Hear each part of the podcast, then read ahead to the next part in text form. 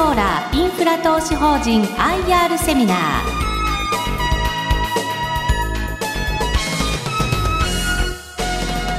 この番組は証券コード9284カナディアンソーラーインフラ投資法人の IR 活動の一環としてお送りしますお話はカナディアンソーラーアセットマネジメント株式会社代表取締役社長大竹義久さんですこの番組は2月24日に東京証券取引所で開催した J リートファン2018を収録したものです。証券コード9284カナディアンソーラーインフラ投資法人 IR プレゼン。ご紹介いたします。カナディアンソーラーアセットマネジメント株式会社代表取締役社長大竹義久さんです。大きな拍手でお迎えください。え、カナディアンソーラーインフラ投資法人の代表をしております大竹と申します、えー、投資法人の執行役員もやらせていただいております、え、カナディアンソーラーインフラ投資法人は昨年の10月30日に東京証券取引所インフラマーケットにですね上場させていただきました、え、東証のインフラマーケットはですね9281から始まりまして私ども4つ目のファンドでございます。4番目のファンドで、えー、あるということで一番新しいファンドでございます。私どもを入れましてもまだ時価総額で500億程度の新しいマーケットでございますが J リートさんも当初は2銘柄から始まりまして現在60銘柄ぐらいまで成長しております。私どももそういった市場に育っているようにですね東証さんと一緒に、えー、努力していきたいと思いますのでよろしくお願いいたします。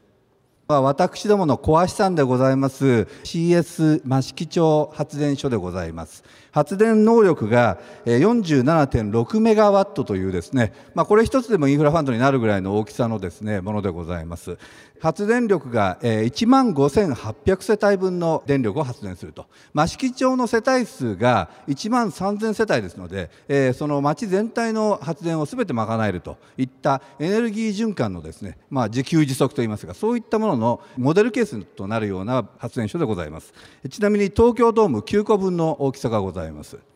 私どもの特徴は冒頭申し上げましたようにですねインフラファンド市場では最大規模のファンドであるということでございます。現在時価総額は約180億でございます。インフラファンドはそもそもですね少しあの銘柄が時価総額が小さいというまあご指摘がありましてですね流動性に若干欠けるんではないかというようなあのご懸念があられて私どもはそれを払拭するためになるべく大きな規模で上場しようという形で180億という形で上場させていただきました。した今インフラファンド全体では460億ぐらいのファンド規模になっておりましてこれをまあ J リートに負けないように何兆円というですね市場に育てようというのが東証さんの目的かというふうに聞いております。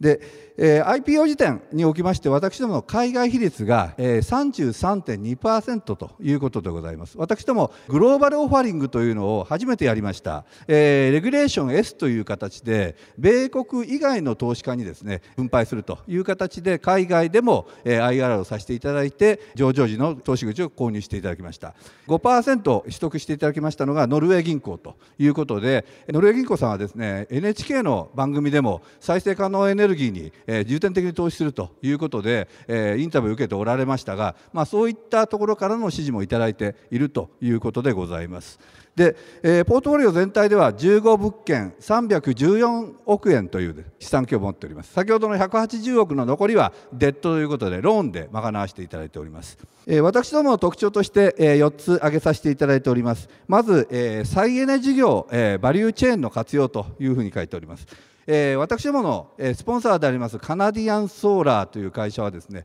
パネルのメーカーでございます、えー、日本では2009年から上場しておりまして創業が2001年、えー、2006年からナスダック米国のナスダック市場に上場しております、えー、ソーラーカンパニーでございます。パネルの世界シェアは10%ぐらいございます。日本ではまだまだ馴染みがないというおっしゃる方もいらっしゃるかと思いますが実はもうすでに8万戸を超える戸建て住宅の屋根の上にですねカナディアンンソーラー社製のパネルが載っております。それどころかですね、えー、2016年の、えー、出荷台数日本国内第3位ということでですね日経新聞さんの調べではですねといったことで日本に根付いた企業でございます。えー、そういった中でですねそういったパネルを作っているメーカーがそのままですねこういった開発事業を行うというメリットを生かせるということです。開発して運営して保有するというノウハウを生かせたプロフェッショナルが運用するというところが我々の一つの特徴でございます。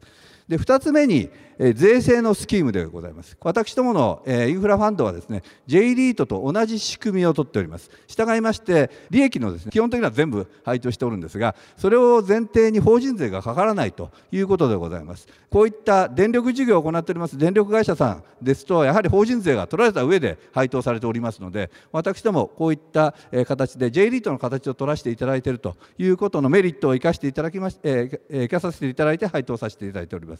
その結果、まあ、現時点では7%程度の、まあ、利回りになっているという状況でございます。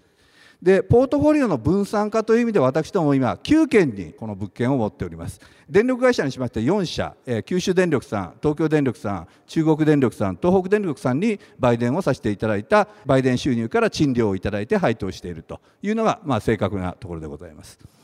まあ、J リートほどですね地域分散というのは必要ないととと今申し上げますのはどこで売ってもあの電気代は一緒でございますのでただあの天候の分散等々を考えますと分散した方が好ましいと思われますので今後はこれをより一層分散を図っていきたいというふうに考えております。で社会的貢献ということで再生可能エネルギーにつきましては日本の国家的課題でございます。これを導入するためのファンドということで、えー、そもそも社会的意義は高いというふうに私考えておりますがそれ以外にも物件が基本的にあの地方にあると。いうことがございます地方の皆様にいわゆる雇用の機会とあと税収をもたらすという意味で地方再生にも役立っているということで ESG 的な投資の意味合いもあるということでご説明申し上げております。IPO 時点では13物件72.7メガワットというのが私ども資産でございました、えー、益城町発電所を中心としまして九州の物件が多いというご指摘をいただいております。スポンサーの都合がございまして九州が比較的多いのですがもう一つは九州は日射量が非常に恵まれているというところがございます。九州とか太平洋岸のですね、えー、沿岸の地域は非常に日射量が恵まれておりますので、まあ、そちらから、まあ、あの事業が始まっているということでございます。着入金により、えー物件を2月1日に追加取得させていただいておりまして現在15物件という形でございます。で私どもの特徴の一つといたしまして、えー、借入金の、えー、が非常に安定しているということでございます。インフラファンドは半分が大体ですねローンでございます。で、えー、ローンもですね J リートと違いましてこれはあの元本を償還すると。住宅ローンと同じ形でございましてですね私どももフィードインタリフの期間20年のを満たない大体18年弱ぐらいでですね全ての借金を返すというようなストラクチャーになっておりましてさらにですね固定金利という率が非常に高いというのは私どもの特徴でございます。あのインフラファンドの一つの、まあ、非常に強いポイントとして、えー、収入が安定しているという点がございますが逆に言いますと上振れすることもあんまりないというところがございます。あの当然発電量は日射が良ければ上振れはしますが固定価格は買取制度は一旦決まった価格がずっと一定でございますのでそういう意味ではインフレになったからといって40円のものが42円になるというわけではございません。大きな要素であります借り入れの金利をフィックスすること。これが重要と考えております。私どもこの長期のローンであります186億のうち157億これが IPO の時点で取得費に充てたものでございます。2段目にありますものは消費税ローンと申し上げまして物件の消費税が還付された時に返すものでございますのでこれを除きますと固定価格の比率は94.5%ということで、えー、ほぼほぼ全体を固定、えー、しているに近いという状況でございます。でその金利につきましても、えー、基準金利に0.45を加えた金利ということで0.845%という非常に低い金利で、え、固定させていただいておりますので、え、10年間はこれを固定しておりますので、え、10年間はこの金利で私どもこの当初のポートフォリオは運用できるということでございます。もう一つローントゥーバリューといういう借り入れの割合でございますがこれにつきましても48.9%ということで5割を下回っております。私どもの投資方針で大体5割から6割の間で運行するということで、えー比較的保守的な運用をするということを私どものポリシーにしておりますが現状では48.9%ということで5割にもいってないという状況でございます。これを6割まで仮に借り入れをしたとしてまだ93.7億円の借り入れ余力があるということで先ほどの追加2物件は借り入れで借りておりますので、えー、ここまではあの借り入れで、えー、物件を買えるという、状況にあるということでございます。重要な、分配金のお話でございますがえー、私ども、えー、まだ一番、えー、新しいファンドで、えー、最初の決算を迎えておりません。最初の決算期は、えー、本年の6月末に占める第2期、まあ、の第1期というのが上場前に占めております。第2期が最初になります。で第2期につきましてはいわゆる上場に関連する費用を落とさせていただいておりますので大変申し訳ないんですが、えー、この期につきましては、えー、2000円2060円という利回りでございます。でちょっとですね我々のファンドは少し低いんじゃないかという誤解をいただいている部分もございますが、えー、私ども巡航期として3期 ,3 期解除をさせていただいておりまして第3期と第4期を加えた数字見ていただきますと分配金の合計が7062円ということになります。え、現在の9万9000円という株価で割りますと7%を少し上回ると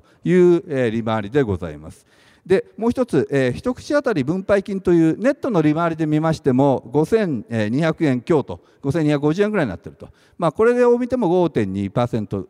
何がしてそれに一口当たり、えー、利益超過分配金を加えましてトータルした金額で7062円の配当があると年間にというふうに考えていただきたいと思います。あの太陽光発電ですのであの少し季節によって発電量の差がございますが今のポートフォリオを前提としますとこの6月と12月で若干の差で収まっていると将来的には少しもう少しばらける可能性もございますし逆に大きくなるともっと安定する可能性もありますということですが私どもあえて年1回ではなく年2回分配金をさせていただくという形にしております。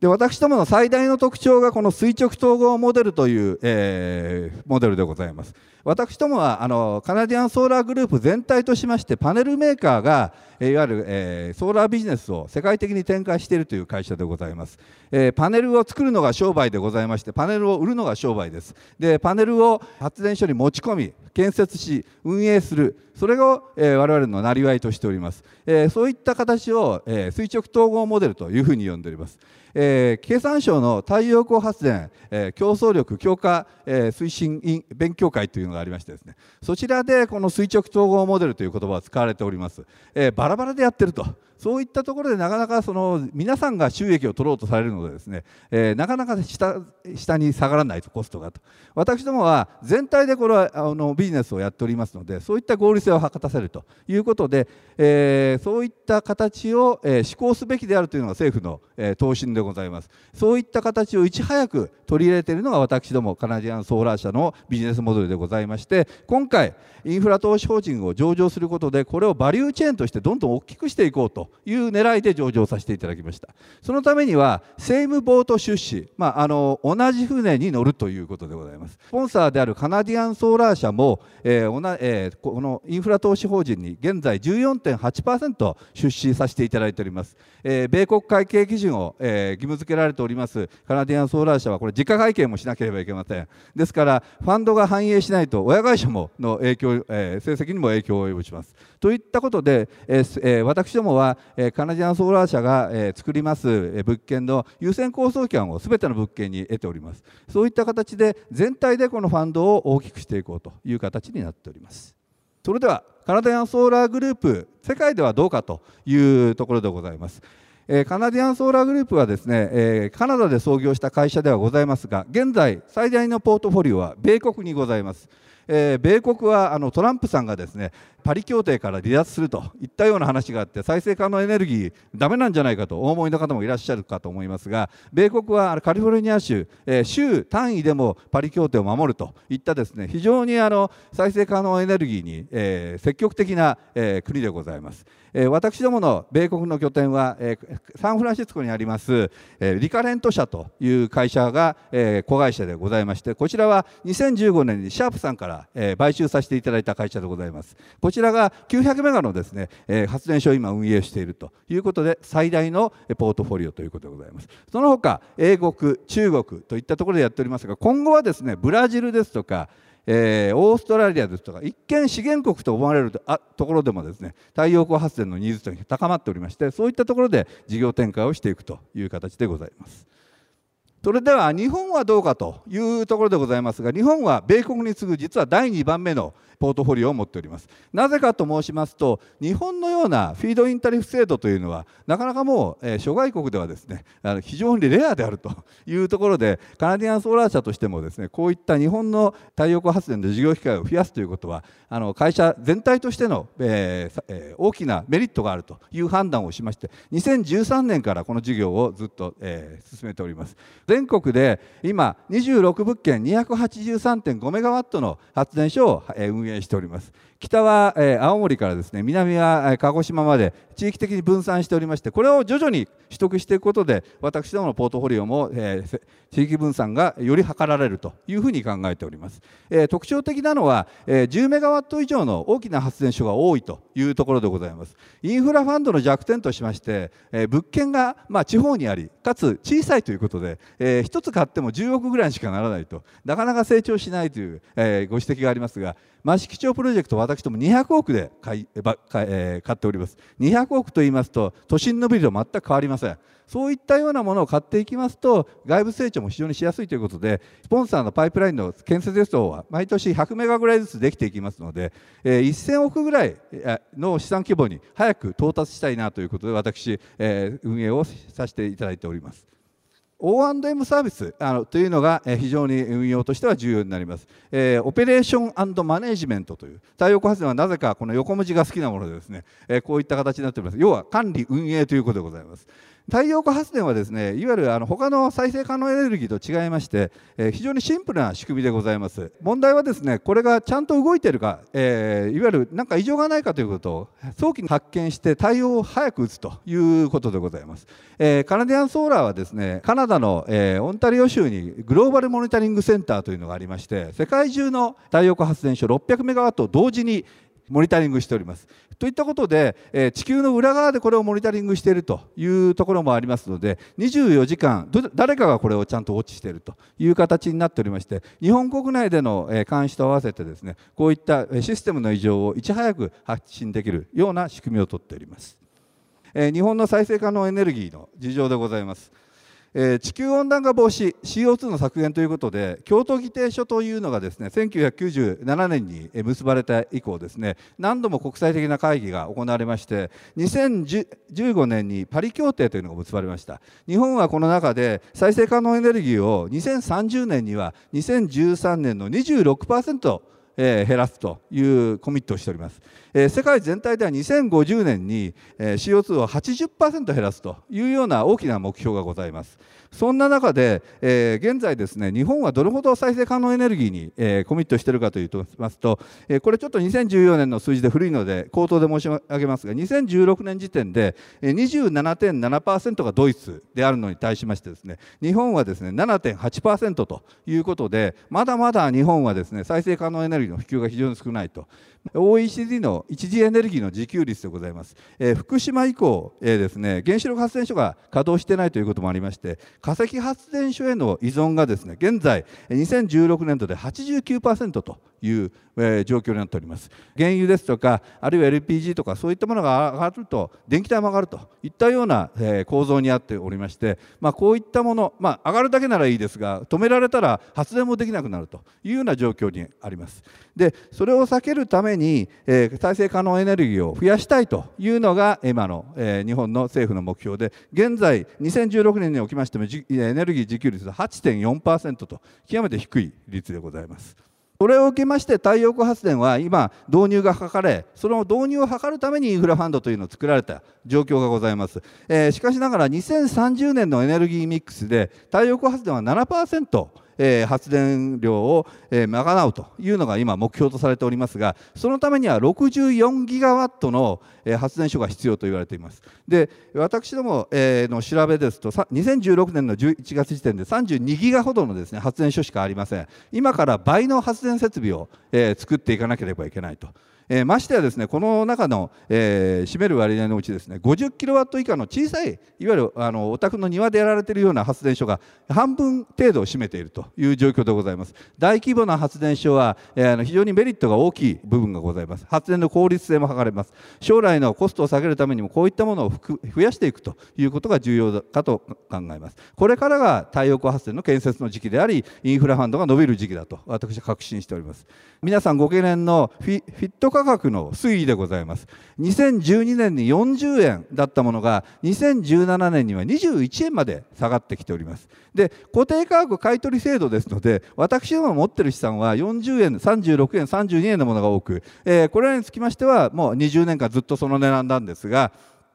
今後認可を取っていく場合これが下がっていくということでご心配をいただいている部分が多くございます。この21円という価格につきまして2017年におきましては2メガ以上のものにつきましてはオークション制度に変わりました、えー、いくらで自分たちは発電できるというのを申告してですね安い方から取られるという形になっております。カナディアンソーラー社はですね17.97円でこれをですね、え、15メガワットほど落札しております。そういった中で、え、国際的に見ましてもあの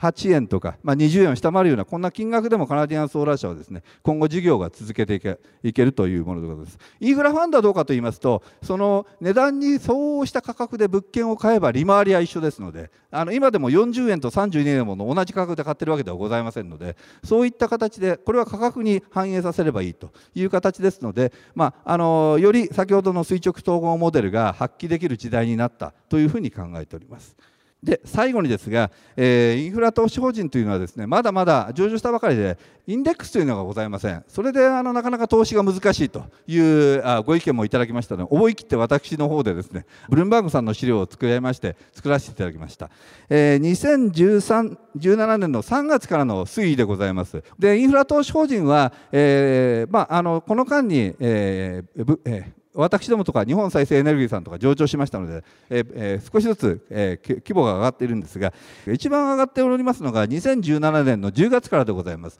まさに私どもが上場した時期から、え、全体のパフォーマンスは日経、えー、225を大きくアウトパフォームしているという状況でございます。で私どもはどうかと言いますと10万円で IPO させていただきまして大変申し訳ないんですが、えー、初値は9万5000円ということで5000円ほど、えー、初値は下回らせていただいたんですが、えー、12月の11日時点この時点がボトム今思えばボトムという形で9万2400円だったということでございます。でその後ですね非常に再生可能エネルギーにポジティブな、えー、番組が出されてその翌日ぐらいに急にですね株価が皆さん強くなりましてですね、えー、私ども3000円ほど上がりましてですねそれ以降非常に調子が良くてですね、えー、1月の15日には10万飛び3000円というところまで上がりました。直近の、えー、株安の影響を受けて若干、えー、最近、えーえー、少し弱含みで今9万9000円ぐらいということですが、えー、全体の株式市場の、えー、下落に比べますと非常にディフェンシブではないかと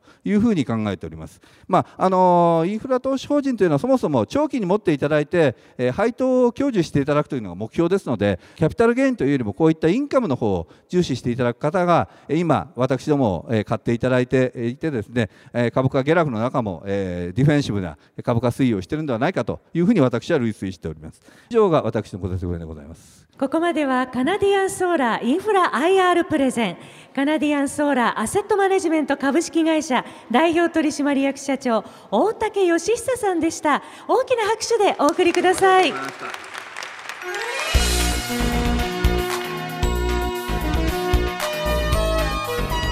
カナディアンソーラーインフラ投資法人 IR セミナー。この番組は証券コード9284カナディアンソーラーインフラ投資法人の IR 活動の一環としてお送りしました。